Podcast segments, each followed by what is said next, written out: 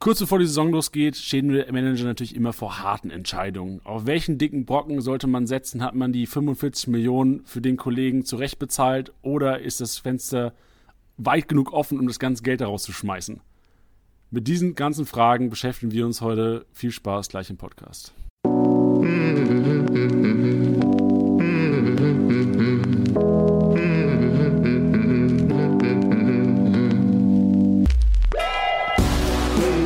Spieltagssieger wie Sieger, der Kickbase Podcast. Mit deinen Hosts Titti und Janni. Yo! Hey, wir sind zurück, Leute. Was geht? denn? Wow! Titti, Alter, ich bin so happy, dass du wieder am Start bist hier heute. Ich freue mich auch. Ich bin auch ein bisschen aufgeregt, bin ich ganz ehrlich. Also die, die Pause war jetzt nicht so lang, aber ich bin so aufgeregt, dass ich das Gefühl habe, dass ich nichts mehr über Fußball weiß. Oh Gott, was hast du denn gemacht so die letzten Wochen, Monate? Nichts.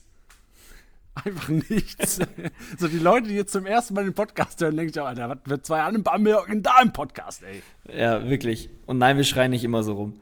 Aber nee, wir, ist wirklich eine Ausnahme. Ist wirklich eine Ausnahme. äh, wir sind einfach hyped. Ich bin, wie gesagt, ich freue mich auch richtig. Das ist jetzt schon lange her, dass wir das so gemeinsam machen.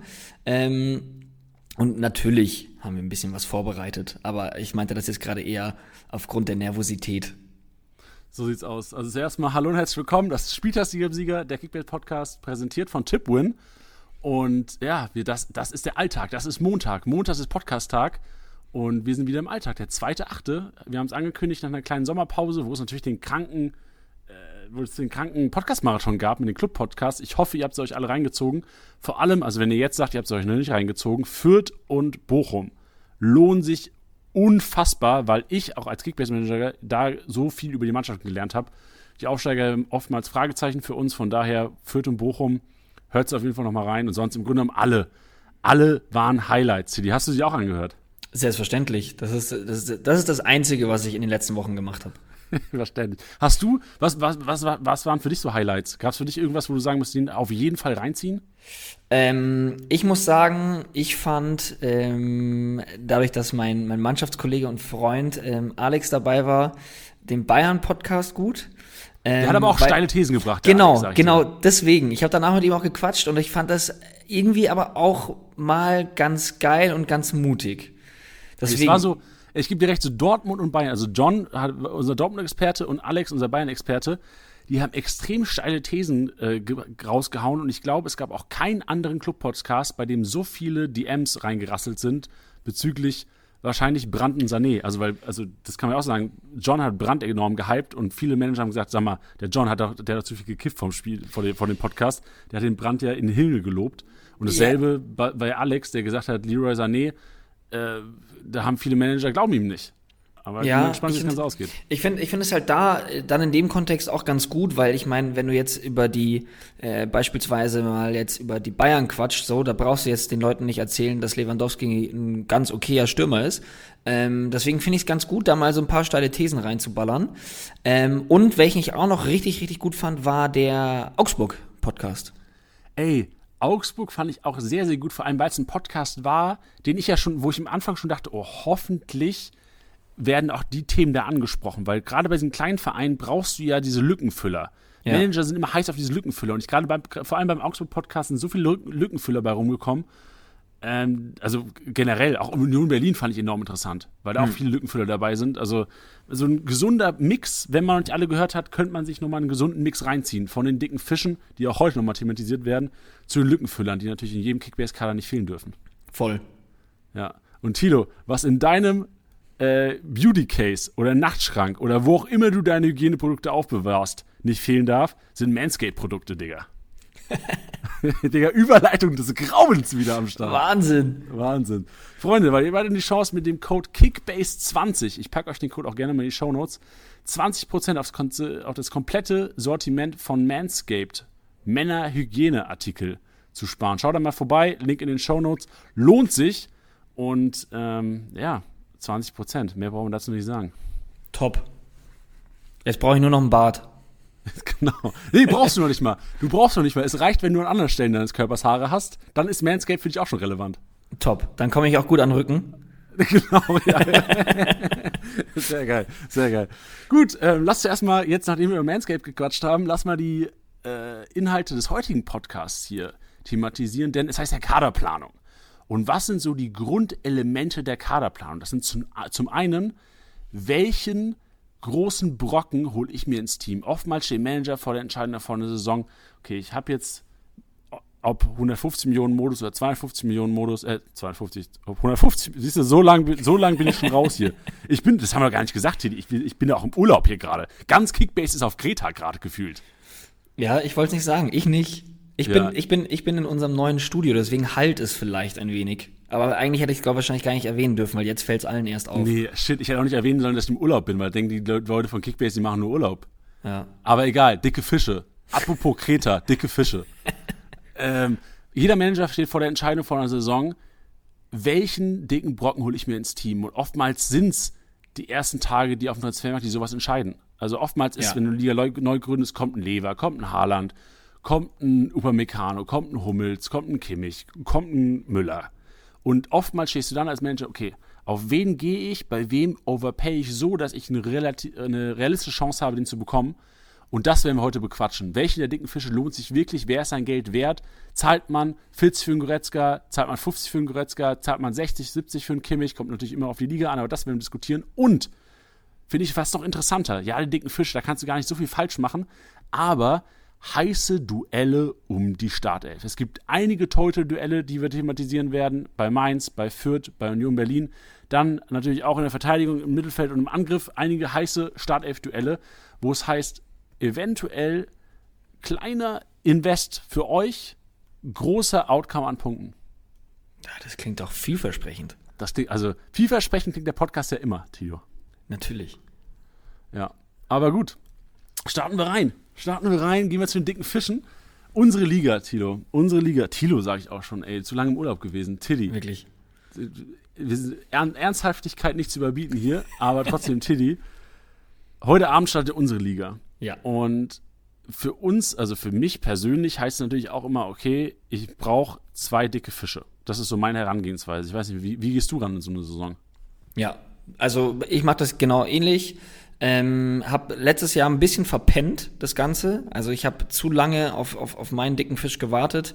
Das war äh, die Personalie Julian Brandt. Und wie ihr ähm, alle wisst, ist das ein bisschen nach hinten losgegangen.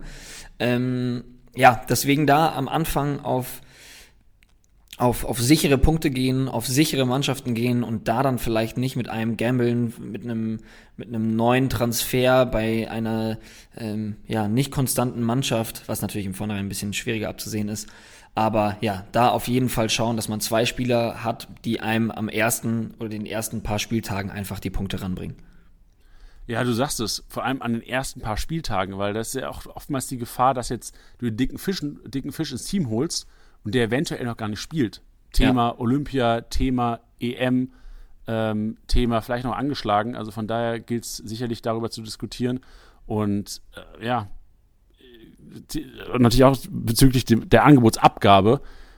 Bei welchen Spielern bist du in der Lage, irgendwie mal 10, 15 Millionen mehr drauf zu bieten, je nachdem, wie verrückt deine Liga ist, und den Kollegen in dein Team zu holen? Ähm, wir haben das Ganze so strukturiert, dass man, wir im Tor anfangen und äh, im Tor, Freunde, da habe ich hingeschrieben, so, also du kannst dir gerne mal sagen, wir haben so einen kleinen Ab Ablaufplan immer vor jedem Podcast und da steht im Ablaufplan keiner. Let's be real, ey.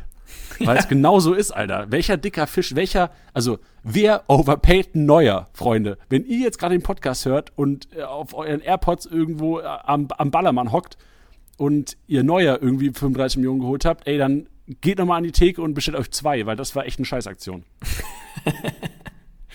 ja, ja, sehe ich genauso. Also gerade bei, den bei den Keepern gibt es einfach so viele günstige Varianten ähm, und sind dann letztendlich auch nicht die, die, die, äh, ja, die teuren Keeper sind jetzt nicht die, die das mit einem Feldspieler in einem, in einem gleichen Punktesegment, äh, im gleichen Preissegment, ähm, ja, die gleichen Punkte rausholen.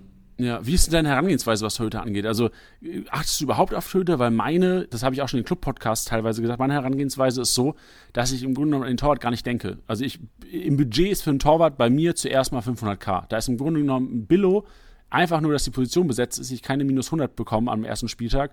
Aber im Grunde genommen kümmere ich mich gar nicht um die Torhüterposition. Bist du einer, der trotzdem gerne einen hätte, einfach hinten drin? Ich glaube, dass es, dass es zu Beginn noch nicht allzu viel ausmacht. Also ich habe es letzte Saison auch gemacht, ähm, bin auch mit einem 500k-Keeper rein. Ähm, ja, man muss halt dann nur trotzdem schauen, dass man irgendwann sich einen ranholt, weil es halt eine garantierte Nullnummer ist und das ist natürlich äh, auf, auf lange Zeit gesehen natürlich Quatsch.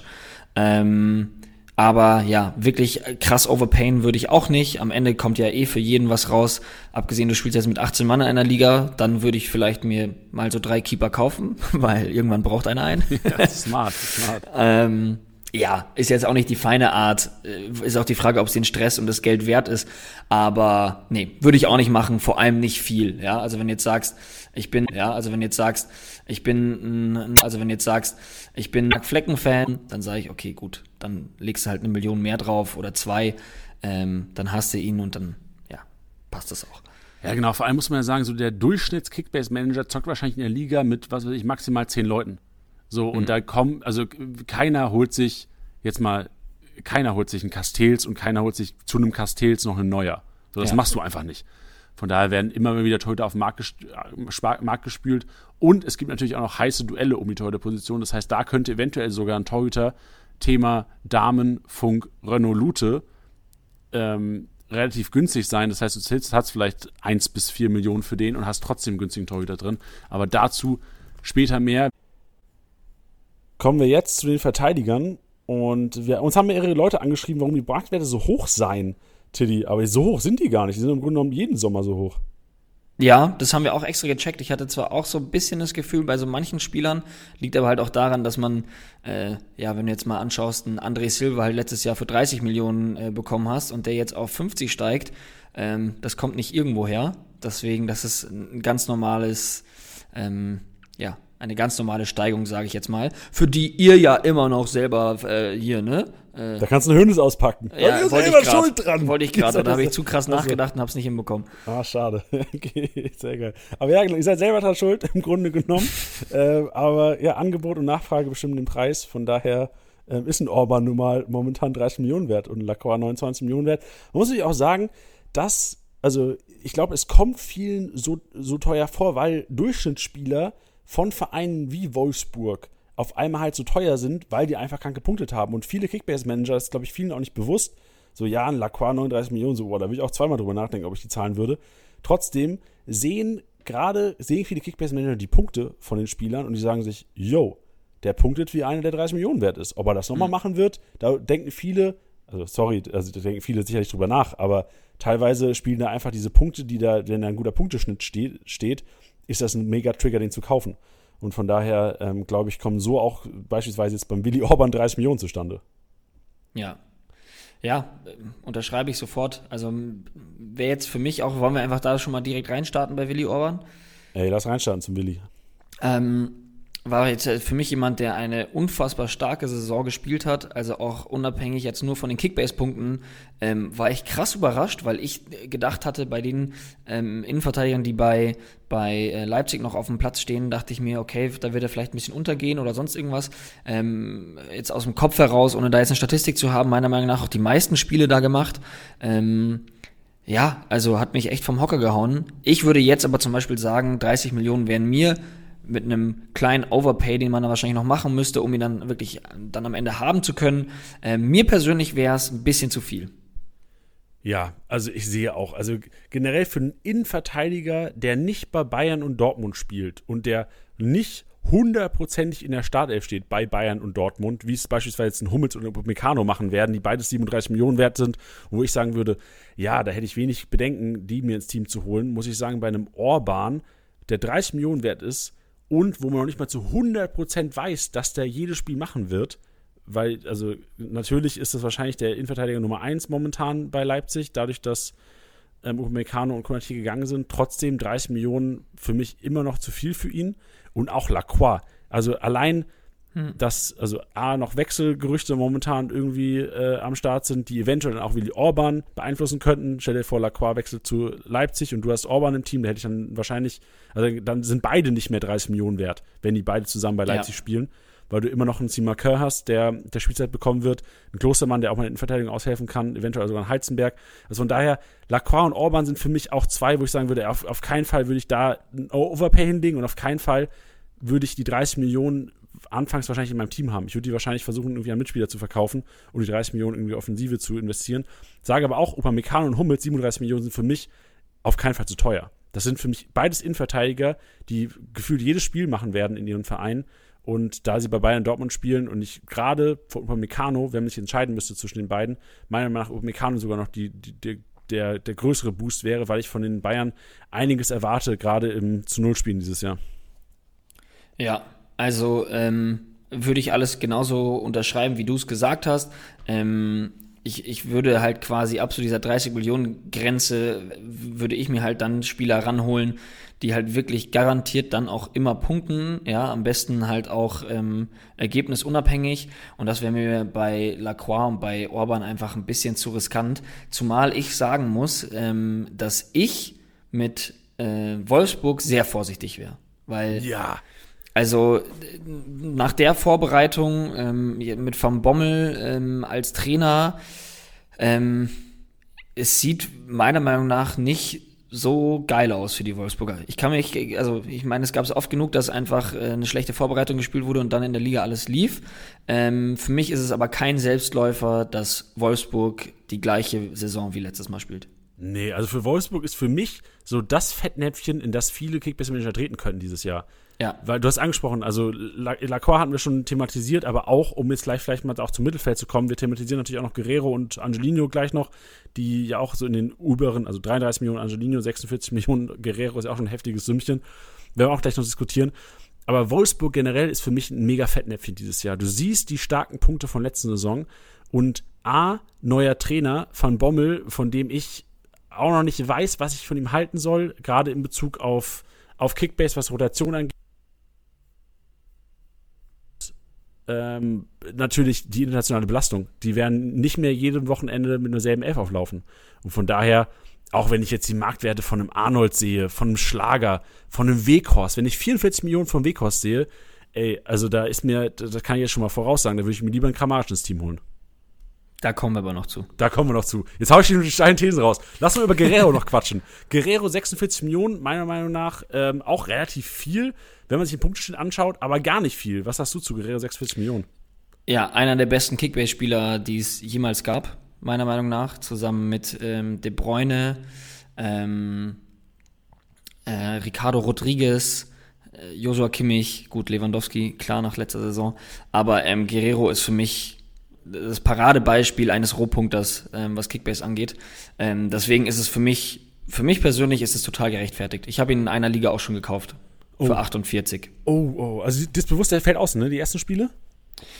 Ist das schon fix? Ich ja, habe ja. gehört nur, dass es Wadenprobleme sind und. Nee, das, ähm, der wird leider ähm, zuerst mal nicht spielen. Ähm, heißt aber auch, also 48 Tilo, du machst, machst auf jeden Fall nichts falsch, weil also der wird ja sicherlich wieder fit werden und eventuell dann auch offensiver eingesetzt werden. Ähm, aber jetzt schon mal, also er, er, wird ausfallen, die ersten Spiele, also erst Spieltag auf jeden Fall, so wie ich das hier von den Ruhrnachrichten ich ähm, glaube, das war aber nur in Bezug auf das Pokalspiel, um ehrlich zu sein. Okay, schau noch mal rein. Also von Ruhe 24 ist gerade gepostet worden. Äh, Guerrero verletzt, Ausfall Nico Schulz, Neustart. Ähm, live an der Quelle, Freunde. Da seht ihr mal, wie hier live im Podcast die Meldung rein, reinschießen in die, in die Redaktion, die Kickbase-Redaktion. Trotzdem 46 Millionen. Sollte er ausfallen die ersten paar Spieltage. Wir werden es den Bericht gleich mal raus reinziehen. Ich habe auch gerade eine Push-Nachricht bekommen. Ähm, sollte er aber ausfallen, umso geiler müsst ihr euch denken. Also erstmal scheiße, wenn ihr ihn jetzt schon besitzt, aber umso geiler für die nächsten Wochen, weil wer will 46 Millionen am Anfang äh, auf der Bank sitzen haben? Und ähm, da muss man natürlich sagen, Tilly hat gesagt, 46 Millionen, trotzdem einer der geilsten Kickbase-Spieler ever. Wenn man sich den Punkteschnitt anschaut, ist es einer, der locker mal 50, 55 Millionen wert sein könnte vom Punkteschnitt her. Und da muss man sagen, einfacher einen Verletzten ins Team zu holen, der wahrscheinlich auch in drei, vier Tagen sinken wird, ähm, kriegst es nicht als Kickbase-Manager und da musst du halt schauen, musst du abwägen, ob du das Risiko eingehen willst. Sollte er jetzt beispielsweise, ich kann es jetzt null antizipieren, kann sein, dass ich jetzt völliger Dreck labere und der eventuell nach dem Pokalspiel in der Bundesliga am ersten Spieltag auf dem, auf dem Platz steht. Ich weiß nicht, hier hast du inzwischen mehr Infos. Wenn, wenn nicht, rede ich einfach weiter hier in meinem Stuss und würde sagen, äh, 46 Millionen lohnen sich trotzdem, weil du ihn jetzt zuerst mal günstig bekommen musst, kannst in der Liga, die aufpasst, die weiß, okay, Guerrero am ersten Spieltag nicht in der Startelf, holst dir am besten irgendeinen 500k Billo rein oder irgendjemanden aus unseren Duellen, der eventuell spielen könnte. Hast zwar nicht Guerrero-Punkte, aber du hast Guerrero dann für, statt vielleicht für 55 Millionen, für 47 Millionen geholt. Musst sie nicht overpayen, hast in deinem Team die ganze Saison und wirst noch mega Spaß mit ihm haben. Ja, also ähm, ich habe jetzt in der, in der kurzen Zeit beim Überfliegen jetzt äh, nicht, nichts genaueres ähm, rausgefunden, weil ich jetzt aber auch einfach wirklich nur überflogen habe. Ähm, ich würde aber da trotzdem sagen, dass wenn ich so viel Geld jetzt für ihn ausgeben würde, dafür, dass er am Anfang nicht spielt, würde ich's äh, nicht machen, um ehrlich zu sein. Weil ich das einfach so wichtig finde, dass du am Anfang halt dir eben die Punkte reinholst. Wenn er theoretisch zwei ausfällt oder drei, ähm, fände ich das für einen Start nicht gut. Ja, also die Info, ich habe es gerade nochmal rausgesucht, sorry, dass es jetzt zwei Minuten gedauert hat. Ähm, Guerrero muss mit dem Training vorerst aussetzen. Das heißt, er ist jetzt nicht im Training. Das heißt aber auch, ja, wir wissen nicht, wie, wie es weitergeht, aber ähm, ist natürlich auch eine Chance. Also ich ja. sehe es immer primär als Chance, außer du hast ihn jetzt im Team, du hast vielleicht 60 für ihn bezahlt gestern, dann ist natürlich scheiße gelaufen. Ja, aber, das aber brauchen wir da musst du ihn auch behalten. Genau, da musst du ihn auf jeden Fall behalten. Ja. Ähm, was hast nee. du zu einem Angelino? 33 Millionen würde mich nur interessieren. Ja, das ist halt so ein bisschen für mich die Frage. Also ich, ich, ich feiere ihn ja, ich hatte ihn ja auch letzte Saison in, in, in, in allen Ligen. Ähm, da wurde halt auch allerdings die ähm, Fünferkette bzw. Dreierkette gespielt. Ähm, und das ist für mich jetzt die Frage, weil es ja doch schon danach aussieht, dass Viererkette gespielt wird. Deswegen weiß ich nicht, ob er da auch so effektiv ist und auch so diesen Offensivdrang haben wird, mit dem er ja so viele Punkte geholt hat. Also zum einen seine Tore, zum anderen die Assists. Ähm, deswegen bin ich so ein bisschen skeptisch, ob er das Gleiche nochmal abrufen kann. Ähm, und bin deswegen auch ein bisschen vorsichtig mit dem Preis, um ehrlich zu sein. Ja, also ich bin auch echt vorsichtig geworden, gerade wenn man sich die Punkteverläufe von Angelino anschaut. Und da könnt ihr auch gerne nochmal in den Leipzig-Podcast reinhören. Da haben wir auch viel über Angelino diskutiert. Ich würde aber auch sagen, 33 Millionen. Für den Anfang in Ordnung. Glaube auch, er wird, wird spielen. Eventuell wird die linke Seite bei Leipzig auch die stärkere sein in dieser Saison. Allein durch Samacic und Angelino, die da ordentlich Dampf machen können. Hört euch unbedingt einen Podcast an. Thema Samacic, auch eine sehr interessante Personalie. Ähm, 33 Millionen völlig in Ordnung, würde er auch, auch nicht krank overpayen. Also da würde ich eher, wenn ich Angelino für 40 kaufen müsste, würde ich da auch lieber klar einen Hummels oder einen Meccano nehmen. Oder eventuell sogar nochmal 5 Millionen oder 7 Millionen sparen, je nachdem, was in der Liga ihr seid. Äh, und einen Ginter vielleicht einmal ins Team holen, weil ich einen Ginter sogar noch mehr lieber im Team hätte als einen oder einen Orban.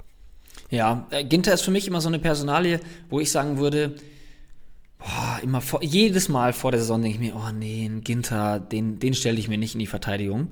Und spätestens nach dem ersten Viertel der Saison oder zur Winterpause denke ich mir jedes Mal, krass, was der doch immer wieder für Punkte holt. Ja. Ähm, vor allem, genau, und vor allem Gladbach dieses Jahr. Ey, Gladbach ist das neue Wolfsburg, Freunde. Ich sag's euch. Also ich werde, ich habe meine Pferdchen, werde ich sowas von, ich darf es ja eigentlich gar nicht sagen, Tito, weil wir heute Abend unsere Liga starten und ich äh, aber ich werde meine Pferdchen so auf die Gladbacher setzen dieses Jahr. Also ich werde alles, was geht, von Wolfsburg weg und auf Gladbach. Das ist so, als würdest du beim Roulette alles von Rot auf Schwarz machen, weil du weißt, die Roten, die werden nicht liefern. Und dieses Jahr ist es so, dass ich sagen werde, die Grünen aus Wolfsburg, die werden nicht liefern und die Gladbacher, ähm, die, das, das, sind meine, das sind meine Pferde dieses Jahr. Alle Chips von Grün auf Schwarz. So sieht's aus. Lass uns ins Mittelfeld kommen und zu den äh, wirklich dicken Fischen. Weil da ist ja so, dass du einen Kimmich für 53 Millionen hast und einen Müller für 52. So mit Abstand die teuersten Mittelfeldspieler. Danach kommt eine 10 Millionen Lücke, dann kommt ein Gnabry und ein Goretzka, ein Reus und ein Kostic wieder. Tilly, ich weiß, du bist kein Freund von Bayern-Spielern im Team haben. Trotzdem erinnere mich an die Worte, dass du wahrscheinlich was ändern musst dieses Jahr. Du musst ja. wahrscheinlich, um langfristig auch einen Kickbase-Erfolg zu haben, Bayern-Spiele mit einbinden. Und jetzt frage ich dich, Kimmich oder Müller und wenn du dich wähl, wenn du es wählst, warum? Also, wenn ich mich zwischen beiden entscheiden müsste, würde ich sogar mit Kimmich gehen. Ähm, das ist sogar relativ klar, auch wenn ich letztes Jahr in einer Liga sogar Thomas Müller Besitzer war ähm, und der mir ähm, ja mich vor Schlimmerem bewahrt hat, sagen wir es so. Ähm, aber Kimmich ist für mich derjenige, der ähm, ja, aus dieser Mannschaft so gar nicht wegzudenken ist. Das gleiche könnte man zwar über Thomas Müller sagen, aber ich komme gleich noch auf einen Punkt zu sprechen. Ähm, weil er ja so variabel einsetzbar ist, weil er für mich eigentlich auch jemand ist, der ähm, ja, also der, der, der, der diese Mannschaft äh, trägt, ja, ähm, sportlich äh, und auch neben dem Platz so ein bisschen, wenn man sich so diese ganzen Inside-Videos reinzieht. Ähm, ich feiere Kimmich einfach enorm. Und ähm, er ist halt jemand, der, wenn er keine Tore schießt, wenn Bayern auch mal verliert, ähm, gerne mal drei, äh, dreistellig verliert, ähm, gerne mal drei, äh, dreistellige Punkte macht. Und deswegen ist es, ich da sagen muss, ähm, und ich stelle mich da äh, dem, ja, der, den Rückmeldungen, wie schon auch nach dem Bayern-Podcast, dass ich es gar nicht so abwegig finde, dass vielleicht unter Nagelsmann Thomas Müller ähm, hin und wieder mal rausrotieren könnte. Ja, auch wenn, also, also ganz kurz, Entschuldigung, Entschuldigung ja, wenn ich unterbreche. Ich wollte schon, ich wollt schon so die, die, die, die Flammen reinwerfen jetzt, aber ja. weiter, Tilly. Nee, nee, also ich, man muss es, also ich formuliere es wahrscheinlich jetzt ein bisschen vorsichtiger, ähm, weil die Qualität von Thomas Müller absolut crazy ist, ja, also die, die Assists brauchen wir nicht drüber reden, die Tore, die er noch gemacht hat äh, und wie wichtig er auch für die Mannschaft ist.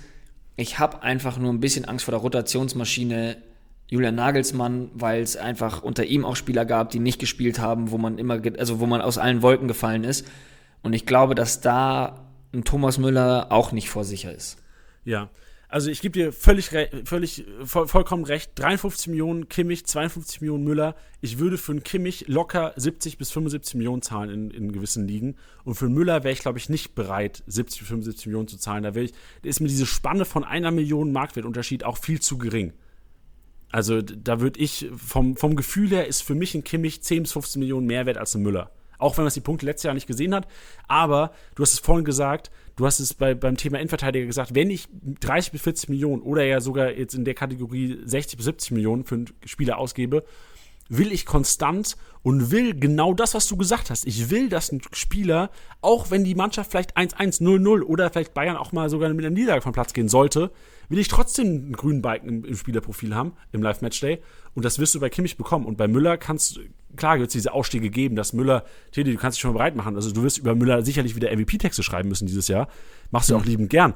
Aber ich sag dir, Kimmich vom Punkteschnitt, du brauchst dir keine Gedanken haben und genau das will eigentlich jeder Kickbase-Manager und das will auch ich genauso haben. Deswegen ist Kimmich für mich einfach diese 10 Millionen mehr wert. Ja. Und jetzt ja. kommt es zu einer Preiskategorie, wo es interessant wird, weil oftmals ist ja so, wenn du dir einen Kimmich, wenn du dir einen Müller, wenn du dir einen Guerrero, wenn du dir einen Lever ins Team holst, dann ist es oftmals schwer, so einen zweiten ganzen Kracher ins Team zu holen. Also ich meine, ich habe selten Teams gesehen, wo du jetzt einen Lever und einen Haaland hast oder einen Lever und einen Müller oder ein Guerrero und ein Kimmich. Also wäre krank, Respekt, wenn ihr es gemacht habt oder auch Disrespect an eure Mitspieler, weil das kann ja wohl nicht angehen, dass das, dass so, sowas zugelassen wird, außer ihr spielt jetzt in der 3, 2, 3, 4, 5 Mann Liga. Das ist natürlich dann völlig legitim.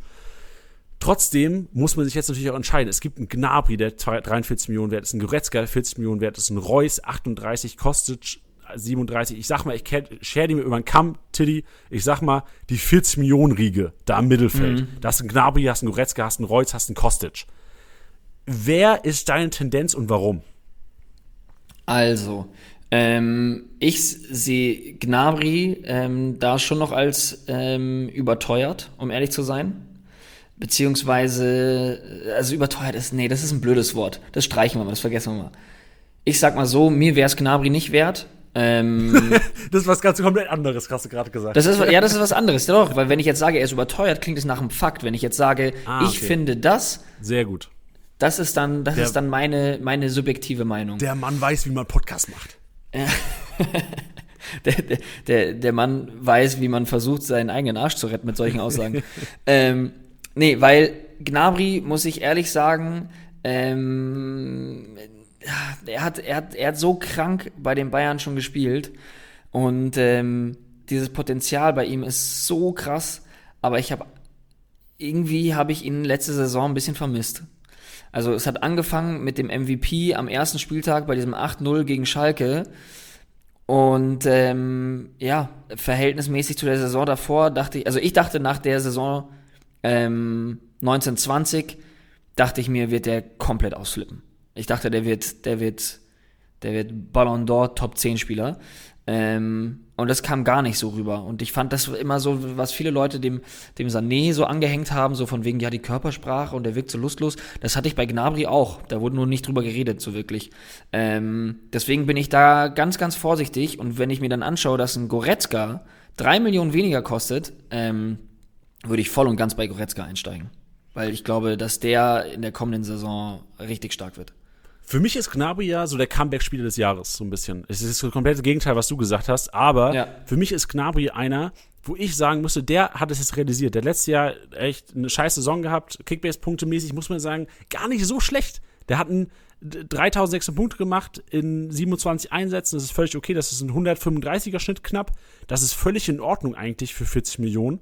Ähm, also völlig in Ordnung ist nicht, aber das ist Durchschnitt für 40 Millionen. Das war jetzt nicht grottig. Obwohl er eine schlechte Saison hatte. Und ich sag dir, also ich habe es im Bayern-Podcast auch, glaube ich, schon, schon gesagt und auch im, im Dortmund-Podcast habe ich es zu John gesagt und der hat sich gar nicht gefreut. Ich glaube ja dieses Jahr an einen enormen Bayern-Durchmarsch durch die Liga. Ich glaube, dass Sancho den Dortmundern der Sancho-Abgang enorm wehtut.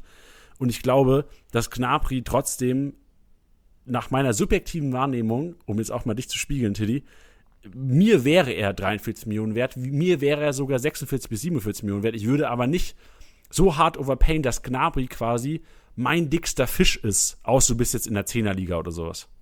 Ja, das ist halt für mich so ein bisschen dieser, so ein bisschen dieser Gamble, den ich davor meinte, den ich persönlich nicht mehr eingehen würde. Also, weißt du, ich, ich, ich würde da zum Beispiel jetzt eher sagen, ich zahle drei Millionen weniger und habe einen Goretzka, weiß, dass er da fix spielen wird, äh, alternativlos da steht, jetzt neu mit der Rücken Nummer 8, uff, das wird ihm auch nochmal Kraft geben.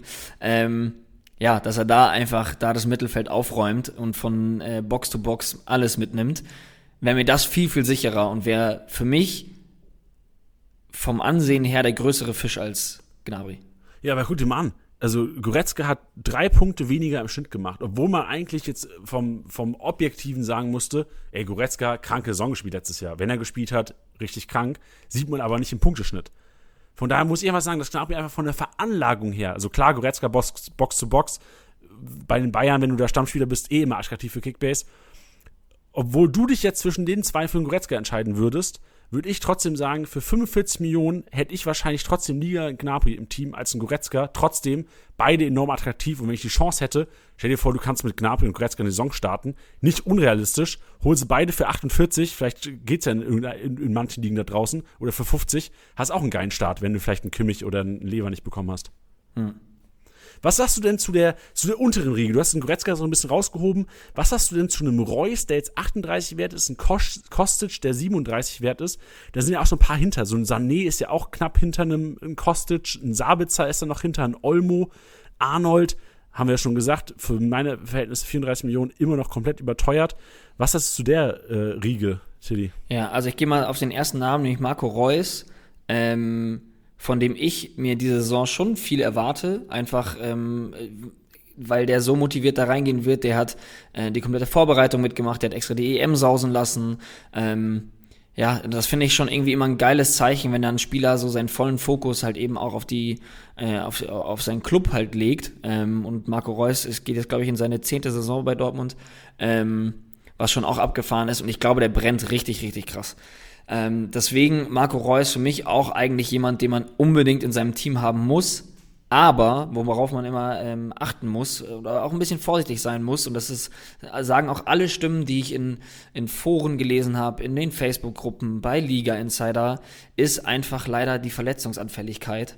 Und ihr beißt euch in den Arsch, wenn ihr jetzt 40, 42, 44 Millionen ähm, für ein Reus blättert und er sich wieder verletzen sollte. Und das ist so ein bisschen auch wieder das Ding. Ich bin ein riesiger, riesiger, riesiger Marco Reus-Fan. Ähm, ich habe nur immer Angst, wenn ich, wenn ich zuschaue, wenn, also es ist vielleicht auch einfach übertrieben, ja, aber ich, bei mir ist immer die latente Angst, dass er sich verletzt. Und dann ist er eigentlich ein zu großer Fisch, als dass man sich das leisten kann. Safe, du sagst es. Also Marco Reus ist, glaube ich, nicht der Spieler, den du extrem overpayen solltest, um ihn zu bekommen. Marco Reus ist eher den Spieler, wo du vielleicht so vorsichtig deine 41, 42 draufpackst und hoffst einfach, dass er eventuell nicht overpaid wird, weil, glaube ich, viele vor, vor diesen verletzungsanfälligen Spielern enorm Respekt haben. Hm. Und äh, also Reus hat einen 120er Schnitt hingelegt, hat letzte Saison, das darf man nicht vergessen, er hat 32 Spiele gemacht, 32 von 34 Spielen gemacht, enorm viel.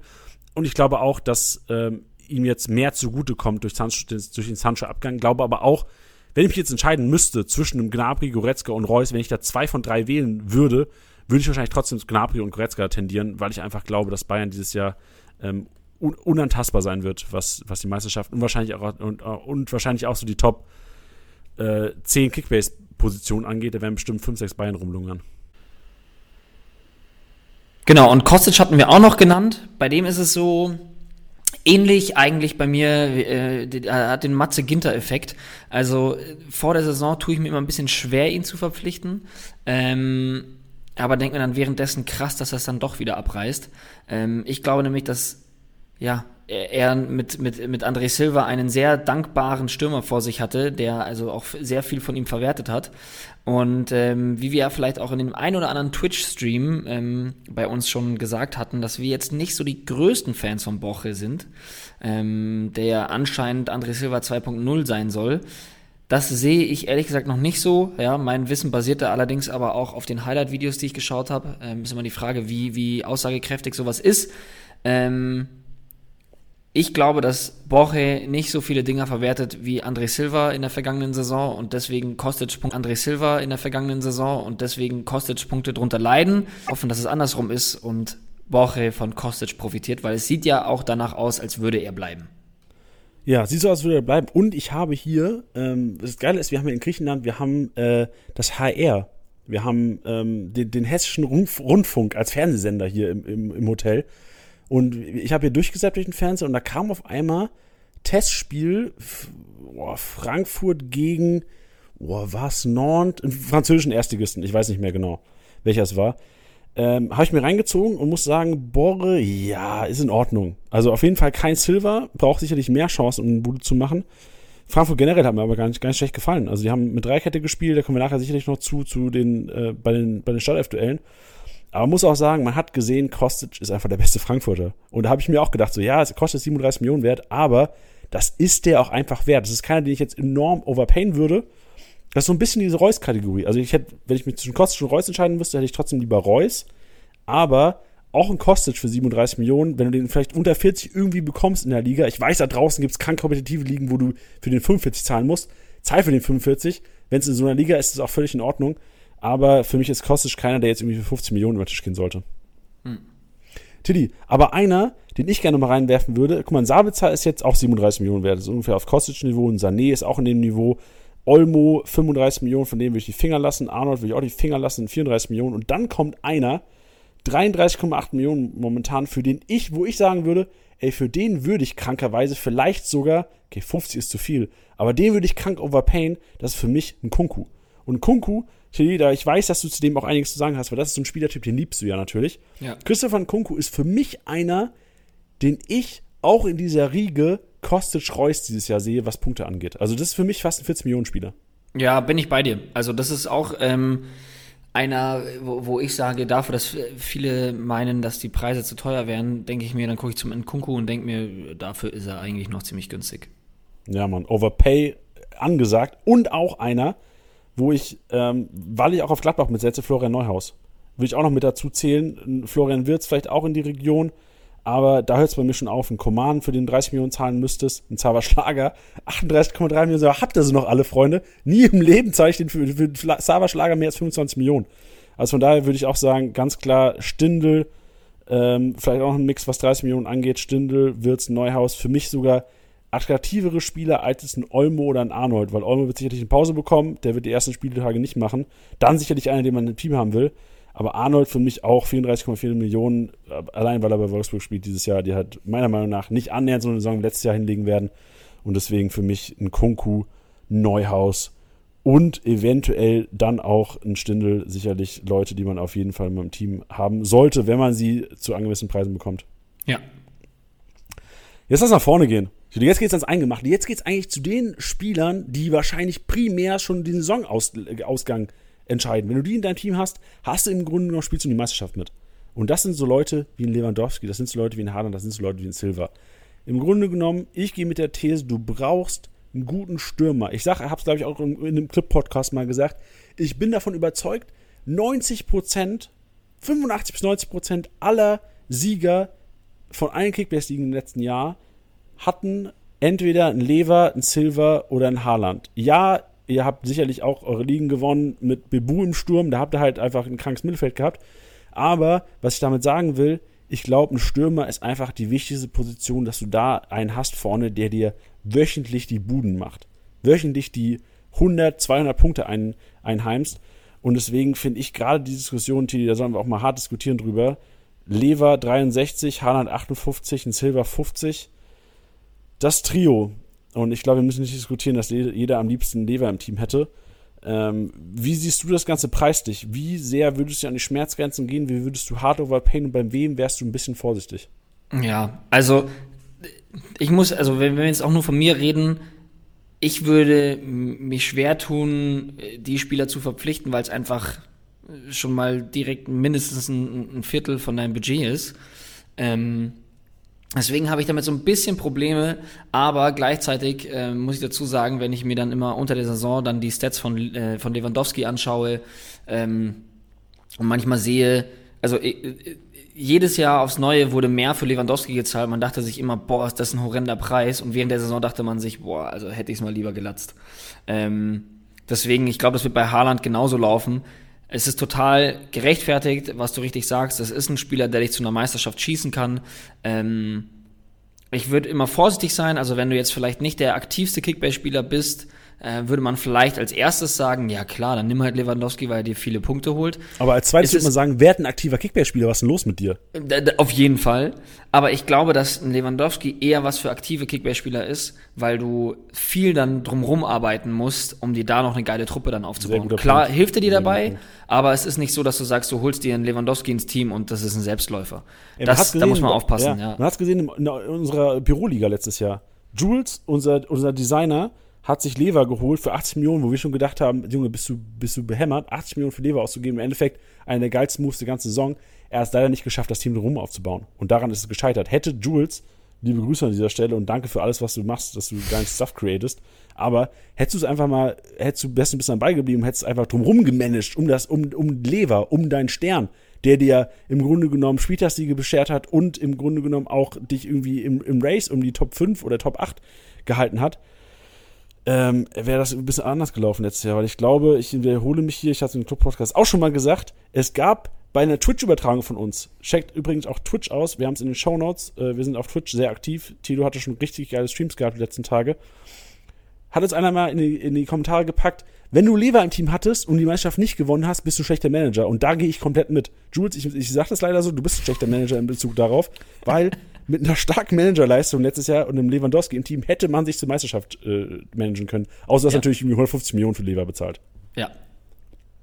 Also, und ich finde, ich finde die Staffelung auch in Ordnung. Also, ich finde es in Ordnung, dass Lewandowski der teuerste Spieler äh, in der App ist.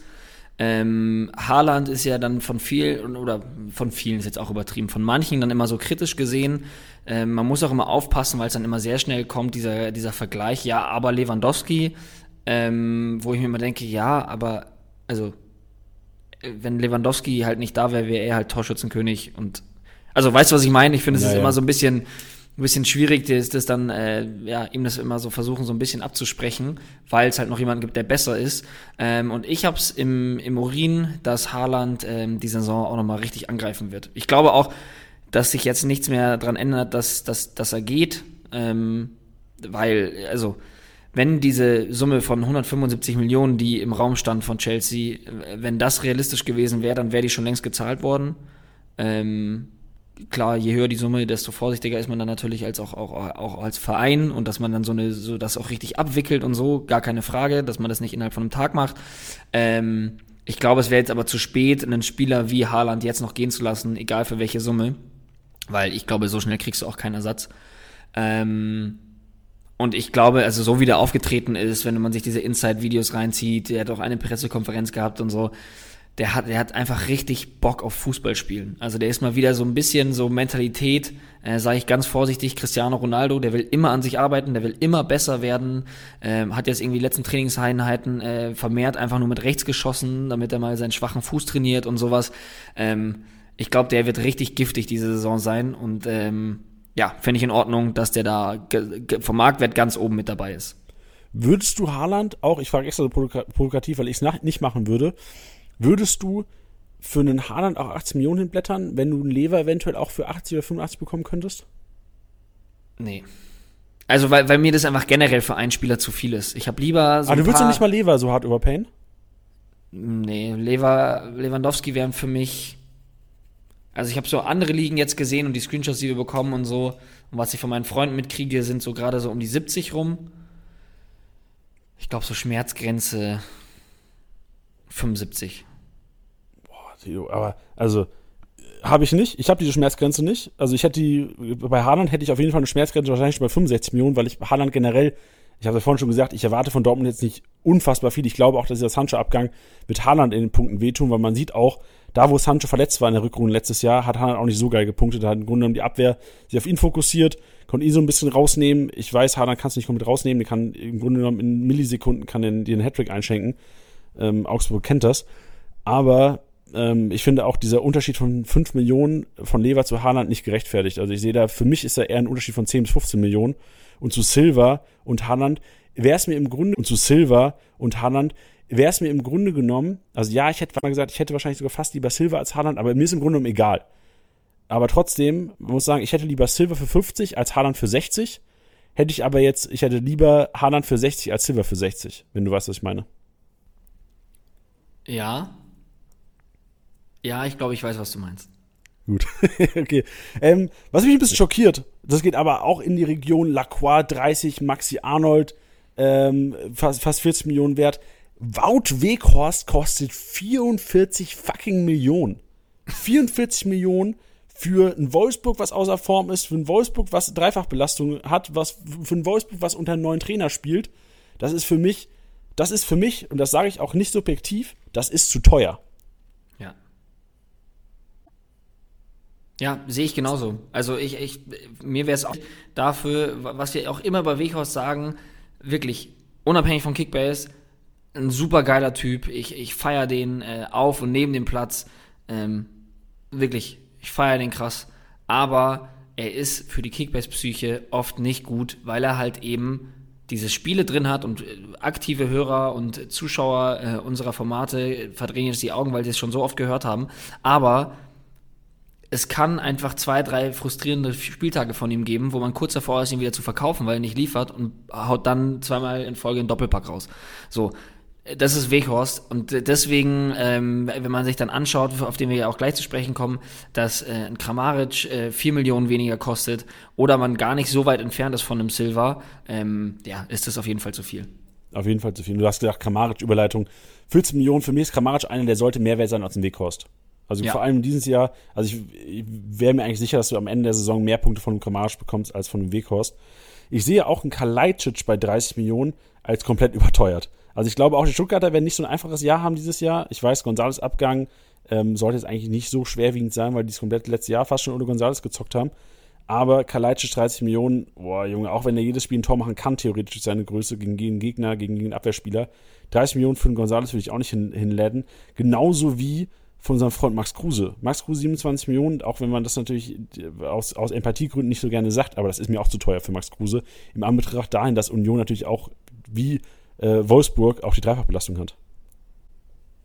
Also bei Stuttgart habe ich auf jeden Fall nicht die Angst vor diesem Durchhänger dieser typischen zweiten Saison, ähm, weil ja sie jetzt von den Spielern her jetzt gar nicht so viel ändern müssen. Ähm, Kalajdzic bleibt so, wie es ausschaut. Also ich habe jetzt auch gar nichts mehr gehört. Ähm, und die, ich finde, die hatten, also das Erfolgsrezept der letzten Saison war einfach, dass sie so mutig gespielt haben und auch so aggressiv gespielt haben. Und was sollte sich daran jetzt eigentlich ändern? Ähm, ja, deswegen habe ich dann nicht so krass Angst vor. Und dann finde ich 30 für Kalajdzic so halbwegs okay. Okay, also ich, ich würde es nicht zahlen, vor allem wenn man bedenkt, dass ein Tyram 26 wert ist, dass ein Schick 25 wert ist. Ähm, da da würde ich auf jeden Fall eher auf die beiden gehen. Selbst ein Kunja für 20 Millionen, wo du, wenn, wenn er bleiben solltest, sicherlich einen besseren Punkteschnitt bekommen könntest als von Kalajdzic, meine Meinung. Ja, es ist halt so ein bisschen auch so ähnlich wie bei Weghaus, dass er halt nicht so viele Spielanteile hat. Deswegen gibt es da definitiv attraktivere Spieler. Ich glaube halt aber auf eine Saison gesehen, wäre es in Ordnung, jetzt 30 Millionen für, für Kalajdzic zu zahlen. Aber ich verstehe deinen Punkt total. Ich würde auch eher dann mit Tyram, Schick oder ähnlichen Konsorten gehen. Tilo, wenn du jetzt davon ausgehen solltest, das, das waren dicke Fische, Ladies and Gentlemen, wenn du jetzt davon ausgehen solltest, Tilly, du hättest im Grunde genommen, wir gehen mal von 80 Millionen aus, dass du eventuell 80 Millionen für zwei Positionen hast, welche zwei oder 85, 90, ich weiß es nicht, dass man sich im Grunde genommen zwei leisten könnte.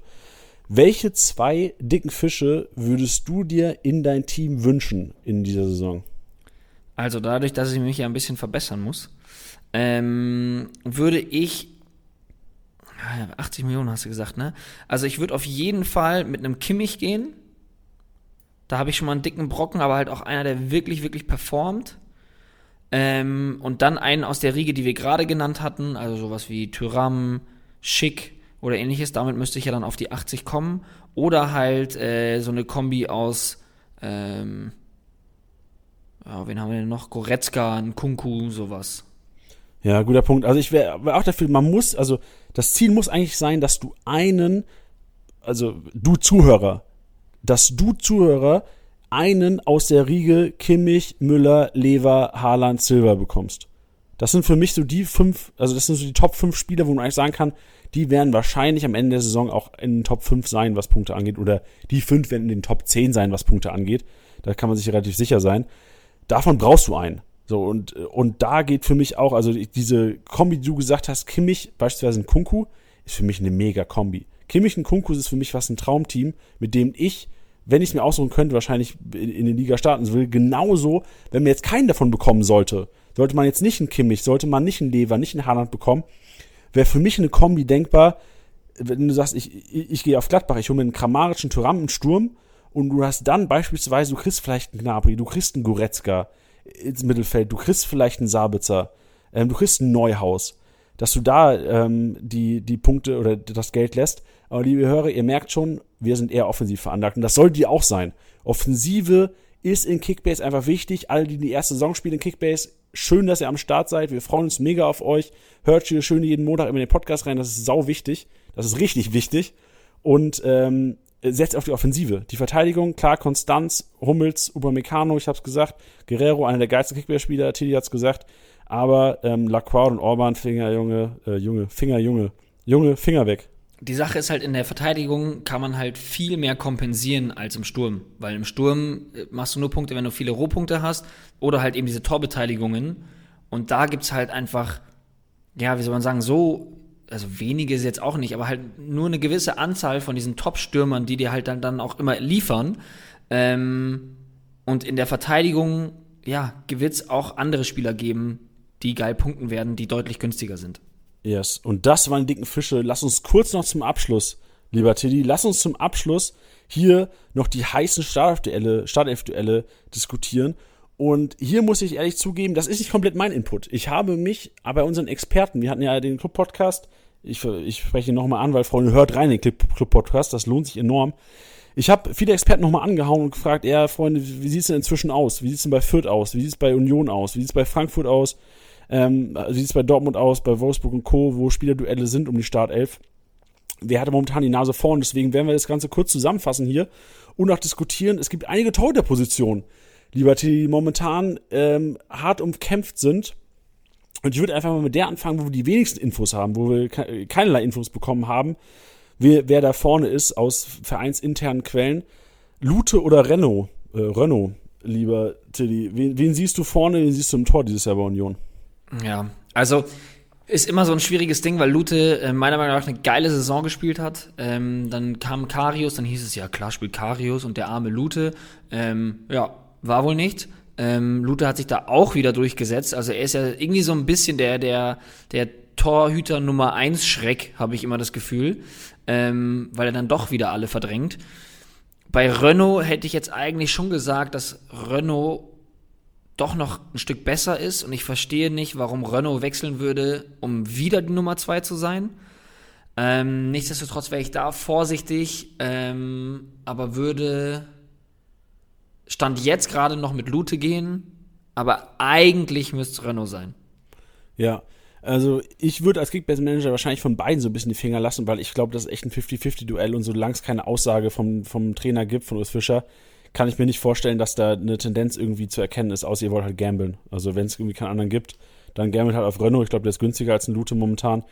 Aber ähm, sichere Entscheidungen sind dann eher in Mainz und in Fürth. Also in, in Mainz ist es so, dass Zentner im Tor stehen wird, die ersten Spiele ähm, aus vereinsinterner Quelle, das kann man glaube ich so sagen, ähm, 60-40 momentan für Zentner, das heißt mit Zentner wird wohl begonnen Und Dahm wird dann bei, bei den ersten Schwächen von Zentner sicherlich mal reingeschworfen. Der Kollege hat eine Hammer-EM gespielt. Zentner, aber trotzdem muss man sagen, einer der besten Mainzer letztes Jahr gewesen. Von daher glaube ich, wenn Zentner nicht so sicher gewesen wäre in der letzten Saison, hätte Dahm auch gestartet. Damen bleibt aber bei, dem, bei Mainz 05. Äh, Zentner startet aber trotzdem in die Saison. Das heißt, Damen ähm, zuerst mal ein bisschen Finger von lassen, aber rauf auf den Zentner, weil Zentner auch relativ günstig ist. Ja. In Fürth, da ist es auf jeden Fall noch interessanter. Da ist es auch so, dass wir ähm, uns auch echt uneinig sind. Ähm, ich habe mit unserem Fürth-Experten Lorenz gesprochen, der gesagt hat, die komplette Fürther Fan-Community will Funk im Tor. Ich habe mir dann selbst auch nochmal das Vorbereitungsspiel der Fürther gegen Fenerbahce angeguckt und habe gedacht, Alter, den Burcher, den kannst du nicht ins Tor stellen. Was der da gemacht hat, der hat Fliegenfischen auf einem ganz niedrigen Niveau betrieben in dem Spiel gegen Fenerbahce. Und habe mit Lorenz auch gequatscht und er hat gesagt, ey, der Burchardt, der leistet sich sowas durchgängig. Das Problem ist nur, der war die letzten zwei Jahre einfach im Tor und die sind aufgestiegen mit ihm. Und ähm, trotzdem sagt er, eigentlich, wenn man leistungsmäßig aufstellen würde, was Fürth eigentlich machen muss, weil es in der Fußball-Bundesliga zu, zu äh, rund geht, sollte Funk, Funk, im Tor stehen. Ich gebe die Infos einfach mal so weiter. Das ist, äh, meine Meinung wäre auch, Funk steht im Tor. Ähm, trotzdem, Burchardt, das muss im Hintergrund behalten, letzten zwei Jahre bei Fürth im Tor gestanden, Fürth ist mit ihm aufgestiegen. War jetzt kein Aufstiegsheld, weil er einfach kein äh, hammermäßig sicherer Torhüter ist. Ähm, und von daher Funk, leistungstechnisch sollte Funk im Tor stehen, trotzdem, wie gesagt, letzten zwei Jahre Burchardt im Tor. Ähm, würde aber hier auch eine Tendenz wahrscheinlich von, also eine persönliche Tendenz, keine vereinsinterne Tendenz, 60-40 zu Funk aus, aussprechen. Da schau her. Verteidigung. Das waren die tolle Duelle bei anderen Vereinen.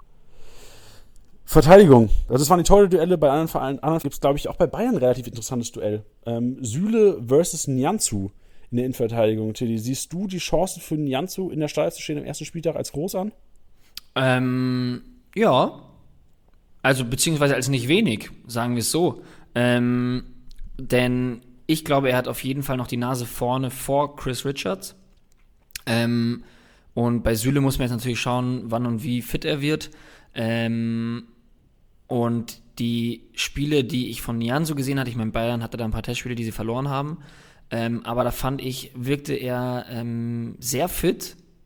Und ich war, habe ihn da so das erste Mal so richtig, das erste Mal so richtig spielen sehen und ähm, war überzeugt, was er da geliefert hat. Und bei dem aktuellen Marktwert ähm, macht man da auch nichts falsch. Deswegen ähm, würde ich da sogar eine Kaufempfehlung aussprechen. Safe. Also Nianzu für mich auch klare Kaufempfehlung und vor allem darf man nicht bedenken, darf man, darf man bedenken muss man bedenken, darf man auch nicht vergessen. Bayern spielt Freitagabends gegen die Gladbacher. Und von daher 2030 Aufstellung einsehbar. Sollte Nianzu überraschenderweise dann vielleicht nicht in der Startelf stehen, kann immer noch reagiert werden. Von daher Nianzu No-Brainer. Overpaid ihn auch gerne mit ein paar Millionen. Der wird sicherlich steigen bis zum nächsten Freitag. Ja, sehe ich auch so. Eine interessante Personalie, äh, wir haben vorhin schon über Frankfurt gesprochen und das Testspiel. Ähm, Frankfurt auf einmal wieder in Dreierkette gespielt. Und deswegen tut er sicherlich eine Personalie, die ähm, wieder relevant werden könnte für uns, auch wenn er jetzt nicht der beste Kickbase-Punkter ist, trotzdem äh, könnte in der Startelf stehen, sollte mit Dreierkette gespielt werden. Bedeutet aber auch Christopher Lenz, der eigentlich, äh, wo ich gesagt hätte, uh, der tut Frankfurt richtig gut. Frankfurt kann mit Viererkette spielen. Kostic muss nicht mehr so viel rennen, kann offensiv ein bisschen was abreißen. Äh, heißt aber auch, wenn Frankfurt mit Dreikette spielen sollte, wo es meiner Meinung nach jetzt aussieht, die haben jetzt im letzten Test vom Pokalspiel, quasi im letzten Härtetest mit Dreikette gespielt, sah für mich schon sehr nach Startformation aus, also nicht was die Position angeht, weil jetzt Kostic auch erst nur eingewechselt wurde. Trotzdem würde es für mich bedeuten, Lenz zuerst mal das Nachsehen gegenüber Tuta, Dreierkette, bedeutet aber auch Kostic Punkte geiler, weil Schienenspieler punkten mehr als jetzt nur ein offensiver linker Flügel. Ja, also genau, was du richtig sagst. Also wenn der Dreier- bzw. Fünferkette gespielt wird, da muss dann Lenz aller Voraussicht nach das Nachsehen haben. Ja, wie sieht es auf der rechten Seite aus bei Frankfurt? Da ist äh, auch ein 50-50-Duell, kann man fast sagen. Da Costa versus Durm. Finde ich gerade auch sehr schwer abzuschätzen. Ähm, ich glaube, dass viele Leute mit Da Costa gehen. Ich muss aber sagen, dass mir Durm letztes Jahr bei seinen Einsätzen immer richtig, richtig gut gefallen hat. Deswegen würde ich persönlich ähm, mit Durm gehen, ähm, würde aber auch Da Costa verstehen. Aber da habe ich auch noch nichts zu gelesen, ob man, ob man da schon eine Präferenz hat oder ähnliches. Deswegen wäre ich da auch noch ein bisschen vorsichtig. Ich persönlich, wenn ich jetzt Trainer von Frankfurt wäre, würde sogar mit Durm gehen. Ja, also ich habe auch mit, mit unserem Frankfurt-Experten kurz gequatscht darüber. Und er meinte, er sieht sogar Da Costa vorne, Bei Durm ist es sogar so, das habe ich auch, der hat der Kommentator auch beim Testspiel gesagt. Durm hat wohl gesagt, ey, ich kann euch, ich kann euch nur Erik Durm geben, ich kann euch nicht Philipp Kostic geben auf die rechte Seite. Und Durm ist halt einer, der weißt du, was du bekommst. Ist konstanter, trotzdem ist für mich Da Costa einer, vielleicht sogar der Gewinner der Frankfurter der Vorbereitung. Ähm, und von daher würde ich wahrscheinlich sogar ein bisschen eher mit Da Costa gehen, aber auch weniger wahrscheinlich meine Meinung, sondern eher die der Frankfurt-Fans. Mhm. Weil die wahrscheinlich einfach Da Costa sehen wollen. Kann die auch Sympathiepunkte ja. haben. Ähm, bei Union Berlin auch eine interessante Personalie noch. Äh, die Innenverteidigung, die letzte Verteidigerposition, die wir besprechen sollten. Ähm, Baumgartel oder äh, Van Drongelen. Für mich auch eher, willst, willst du mit einer Dreierkette mit einem Linksfuß unbedingt agieren? Auf der linken Innenverteidigerposition? Oder reichen dir drei Rechtsfüßer, die vielleicht den linken Fuß nicht nur zum Stehen benutzen müssen? ja, also ich glaube, dass Baumgartel da schon noch die, die Nase vorn hat. Glaubst du das echt? Ja. Boah, also ich hätte jetzt sogar gesagt, also ich hätte sogar gesagt, Van Drongen ist für mich eher so das heißere Eisen. Naja, es würde halt so, klar, mit dem Fuß würde Sinn machen, weil man sagt, ähm, man hat äh, Schlotterbeck wieder abgegeben und das würde dann, wäre dann der 1 zu 1 Ersatz, aber ich sehe äh, Baumgartel als den besseren Verteidiger an als Van Drongen. Ja, nee, äh, besser auf jeden Fall, hat glaube ich auch eine Vorbereitung getroffen. Ähm, also die Chance steht, glaube ich, schon besser bei Baumgartel ähm, in der Startelf zu stehen. Ich wünsche mir aber irgendwie Van Drongen, weil ich auch ihn so ein bisschen als als Spekulatius hier reinwerfen würde, Van Drongelen, weil er halt einfach der einzige Linksfuß ist bei Union Berlin. Und die haben immer, im letzten Jahr, die haben, ähm, die, wie ist der nochmal? Oh Gott, der jetzt zu ähm, Hannover 6, nee, zu Nürnberg gewechselt ist. Hübner? Hübner war, hat bei Union gespielt letztes Jahr. Wenn Nico Schlotterbeck verletzt war, haben die selten mit einer Dreierkette mit einem Rechtsfuß auf der linken Innenverteidigerposition gespielt. Und deswegen das ist der Grund, warum ich Van Dongen nicht abgeschrieben habe. Ich habe gesehen, Liga Insider hat ihn gar nicht mehr im Mix drin. Die sehen Baumgartel da als Innenverteidigung mit Dreikette als, als klar gesetzt. Sehe ich nicht so klar. Ich will, warum ich das nochmal auch thematisiere, liebe Manager, wenn ihr Baumgartelbesitzer seid oder Van irgendwie zugelost bekommen habt am Anfang oder ihr sogar auf dem Markt ist, schlagt mal zu und guckt euch das Pokalspiel an, weil da könnte vielleicht noch was passieren. Ja, also Spekulatius auf jeden Fall. Dann lass mal Dortmund schauen. In Dortmund ist es, glaube ich, auch relativ interessant, was die Startelf angeht. Da gibt es zum einen auf der, wenn es eine Doppelsechs wird, sodass das System in Dortmund könnte eh eine Wundertüte sein dieses Jahr, je nachdem, wie auch äh, Marlen eingebunden wird. Witzel, Bellingham, Dahut, eventuell sogar ein Chan kannst du auf die Sechs stellen. Tilly, wen siehst du hier vorne? Wen siehst du in der Startelf? Wen würdest du den Managern eher empfehlen? Ja, also was du richtig sagst, äh, es kommt auf die Formation drauf an. Ähm, ich gehe ja schon auch immer noch von ich, ich, bin immer so schlecht in diesen Bezeichnungen von den Formationen, weil dann jeder meint, das irgendwie anders bezeichnen zu müssen. Ähm, aber ich kann mir so ein 4-3-3 äh, vorstellen mit drei zentralen Mittelfeldspielern, äh, zwei Halbpositionen vorne. Also ich, eigentlich quasi genau das, was, was äh, Rose auch in Gladbach gespielt hat. Ähm, weil ich auf diesen Halbpositionen eben Spieler wie Malen, Reus, Brandt äh, einfach als ja, sehr wirksam sehe. Deswegen würde ich im Mittelfeld mit Bellingham, Witzel und Dahut gehen. Ähm, Delaney besteht ja noch die Möglichkeit, dass er wechselt. Ähm, oder ja, sieht schwer danach aus. Und ich glaube, dass von der Qualität her Witzel vor Chan stehen sollte. Ähm, und wen ich am gesetztesten sehe von den dreien, das hätte ich bis vor kurzem auch nicht gedacht, ist Dahut. Ähm, aus dem Grund, dass ich mir die Testspiele angeschaut habe, auch das gegen Bologna, äh, haben wir auch zusammen im, im, im, Stream gemacht und da lief alles über Dahut. Ich habe mir das danach nochmal in Ruhe Real Life angeschaut. Dahut war der Dreh- und Angelpunkt des Dortmunder Spiels. Und das war er letzte Saison dann zwischenzeitlich auch schon. Jetzt hat er gerade noch frisch verlängert. Ähm, ja, also ich finde, Dahut sollte man auf jeden Fall auf dem Zettel haben und ist für mich gerade äh, auf jeden Fall auch noch zu günstig. Heißes Eisen auf jeden Fall. Ja, ja. gebe ich dir recht. Also ich sehe die Dortmunder eher wahrscheinlich sogar in einem 4-2-3-1 und ich glaube auch, wir schreiben einen Brand und wir schreiben einen Rainer und eventuell sogar einen Hazard viel zu früh ab dieses Jahr. Weil viele glauben, durch diese Malenverpflichtung wurde im Grunde genommen rückten Rainer, rückten Brand total im Hintergrund. Sehe ich nicht so. Also ich glaube, Malen wird noch zu sehr gehypt und wir kommen auch gleich zu der Stimmensituation nochmal. Ich glaube aber, Malen wird zu sehr gehypt und einem Brand und einem Rainer wird er teilweise zu, zu Unrecht, zu ungut getan. Also liebe Manager, habt die auf der Rechnung auch einen Brand. Ich sage das nicht nur, weil unser Kickbase-Experte, der Dortmunder, ihn so gehypt hat. Äh, Julian Brand für mich einer, der auch mit einem Rainer sicherlich ordentlich für Furore sein könnte nochmal dieses Jahr.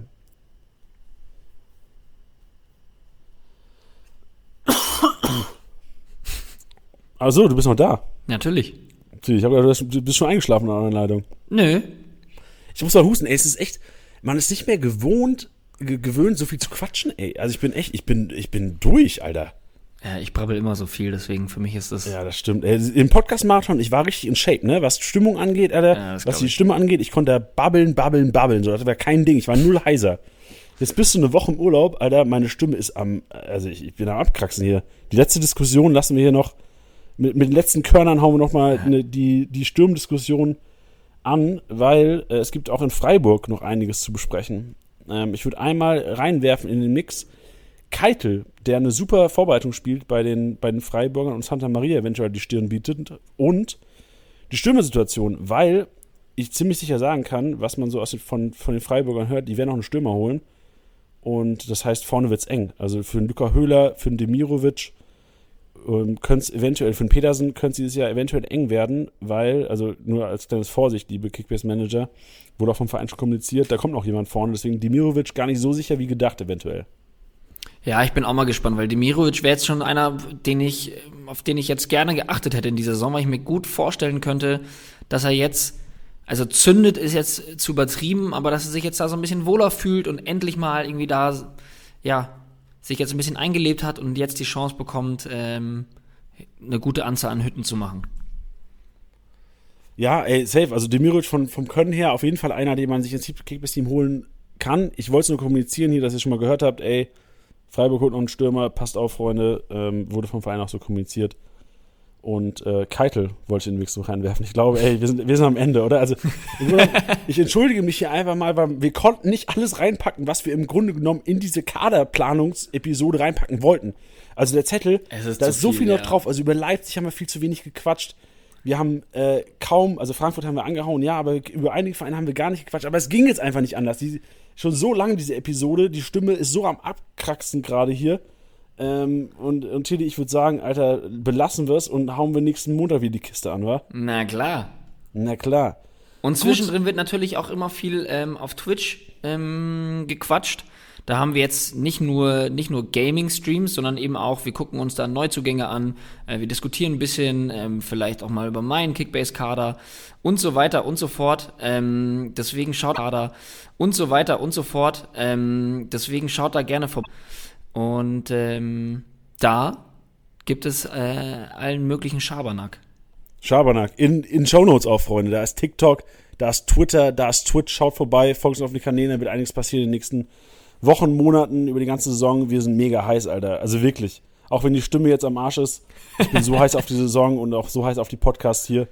Wir werden dieses Jahr auch wieder Stammtisch haben. Wir haben richtig Bock auf die Saison mit euch. Startet rein.